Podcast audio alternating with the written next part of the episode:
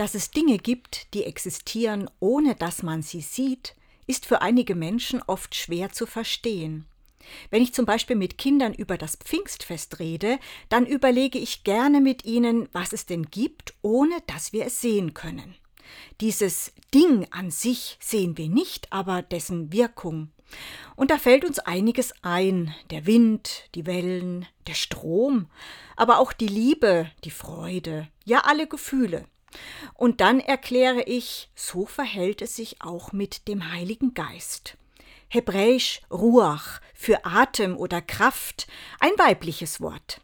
Sie ist die Wirkung davon, dass Gott da ist. Sie bewirkt Gemeinschaft, Glaube, Hoffnung, Liebe.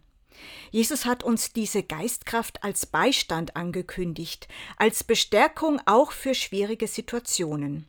Wenn Menschen begeistert sind, dann strahlt eine Energie aus ihnen, die richtig mitreißend ist. Im Laufe der christlichen Geschichte haben sich die Menschen Gedanken gemacht, in welcher Form die Geistkraft denn wirkt. Und so wurden sieben Gaben des Heiligen Geistes benannt, Wirkungen einer Kraft, die unser Leben beeinflussen können. Es lohnt sich, diese Gaben oder Charismen einmal näher zu betrachten.